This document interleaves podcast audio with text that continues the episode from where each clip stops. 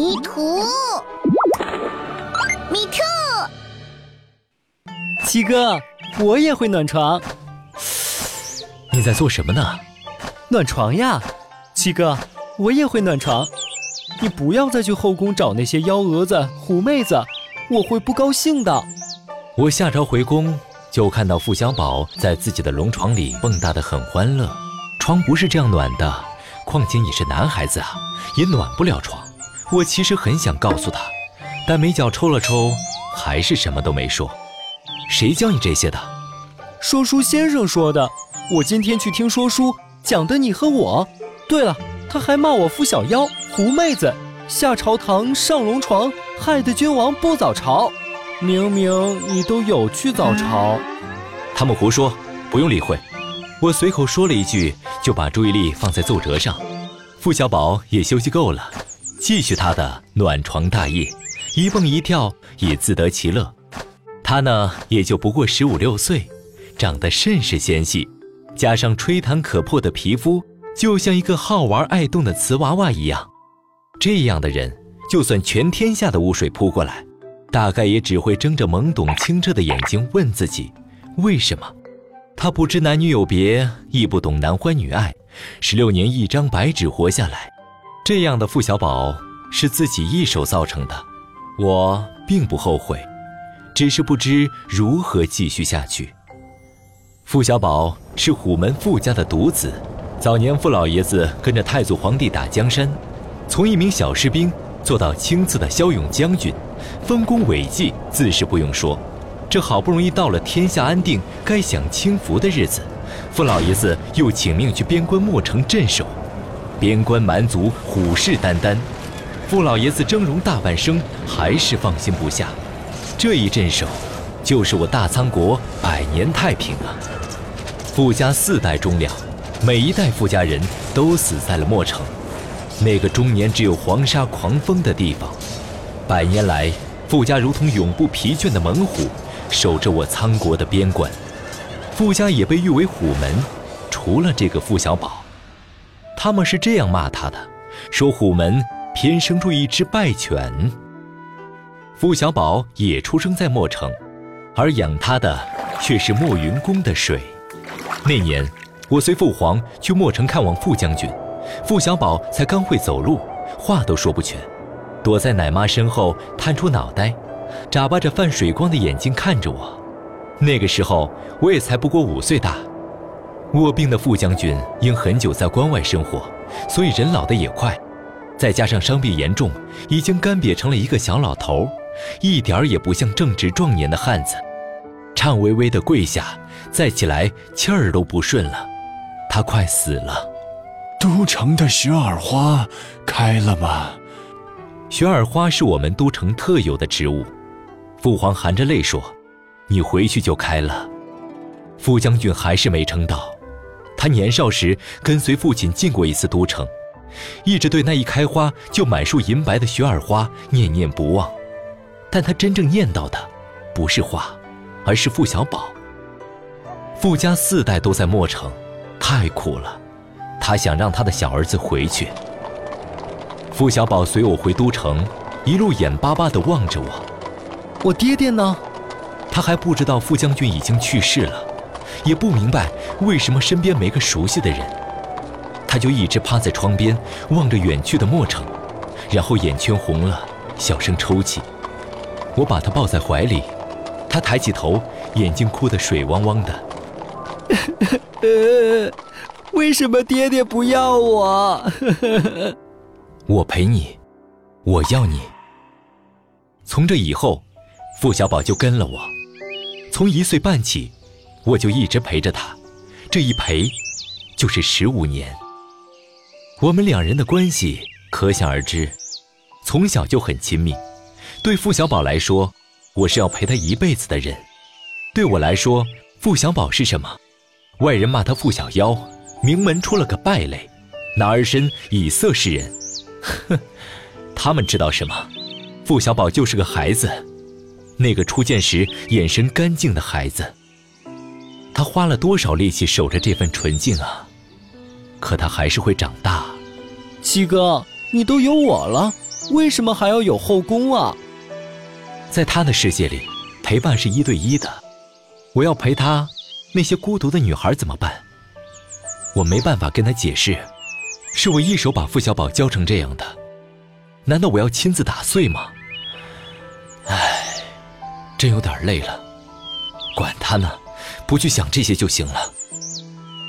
这个时候，付小宝暖床结束了，正在打一套拳，打的是虎虎生威。外面人把他说的是声色犬马、顽劣不堪，其实啊，他很努力的，一直没忘记自己是将门之后，背兵书、学武艺是样样没落下。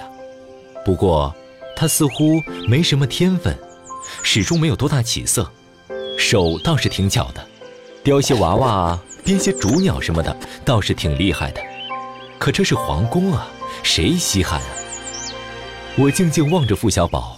他回过头来，微微的笑了，唇红齿白，明艳芳菲，一刹那有种超越性别的惊艳。我正恍惚着，外面传来太监尖细的嗓音：“皇上，蛮族入侵！”我亲自带兵出征，并命令傅小宝留在墨云宫。我会好好的，放心，等我回来。战况紧急。我连夜召见朝中的大臣，交代事情。第二天又马不停蹄出发，只来得及说这一句话。傅小宝闷闷不乐地往回走，满朝的大臣都不屑与他为伍，有大胆的甚至讥笑。傅小妖，你应当去那边。傅小宝无意识地走过去，嫔妃们的脸色也不好，嫌弃地避开。擦肩而过的时候，听到一声冷笑。哼没出息！这时候上战场的该是你。付小宝抬起头，面前的女孩一身秀雅白裙，不施粉黛，但自有一种艳压群芳的美。姐姐，你长得真美。哎，你这样美的人，是男人都会把你捧在手心当宝，为什么跟这群庸脂俗粉抢一个不爱你的男人呢？哦。有时候是身不由己，这一句话把众嫔妃给问住了。傅小宝回到宫中，躺在龙床上，他刚才故作深沉了一把，脑子却也转了起来。嫔妃说的对，他是虎门之后，这个时候应该在墨城守着边关，而不是让我去御驾亲征。哼，我又不是女人，凭什么像个没用的妇人在家等？半个月后，墨城传来我受伤的消息，傅小宝听到后就消失了。此时的他拿着令牌，召集了都城守卫，连夜赶向墨城。蛮族好几年没动作了，这次又是倾巢而出。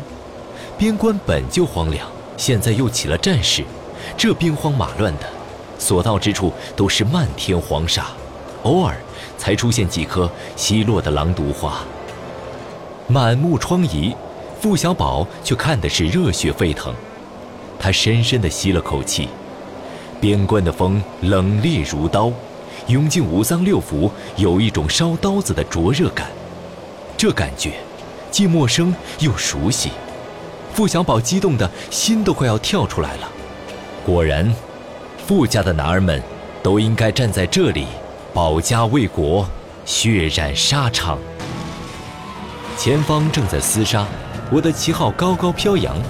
傅小宝血一热，举起刀，嗷嗷地冲了进去，像只不怕死的小狼崽。然后他一头掉了下来。他太矮，又骑了只小马，这只小马不习惯绵软的沙地，一不高兴就把他给甩了出去。付小宝这一摔，还顺带着滚了好几米远，一直滚到两军主将面前。灰头土脸的，像只小土狗。小宝，你怎么来了？七哥，我来帮你了。哈哈哈哈哈哈！难道苍国真没人，连没断奶的女娃娃都来了？哈哈哈哈哈哈！看剑，睁开你的狗眼看清楚，老子是男人。剑出其不意，来势凶猛，速度异常快，吓得蛮王慌忙躲避。但还是擦着脸颊留下了一道血痕。最糟糕的是，他摔下了马，虽然只是一瞬，但已颜面扫地。这蛮王阴沉着脸，眼中可尽是杀意。呃呃，你你是谁？傅家人，来上马！兄弟们，虎门富家回来了。傅小宝抬头，看到男人的眼神尽是血色黄沙，千军万马。他从怀中掏出傅家的旗号，义薄云天的一个“傅”字，手一扬，高高飘起。傅家人不变的誓言再一次响彻墨城。蛮族不死，傅家不回，墨城不平，虎门永在。我傅小宝回来了。有声剧《雌雄皇后》由哲思出版传媒和中诚佳音联合出品，作者麦九，导演王磊，剧中人仓墨由李晟演播，付小宝由吴一希演播，蛮王由张磊演播，后期制作哭撒。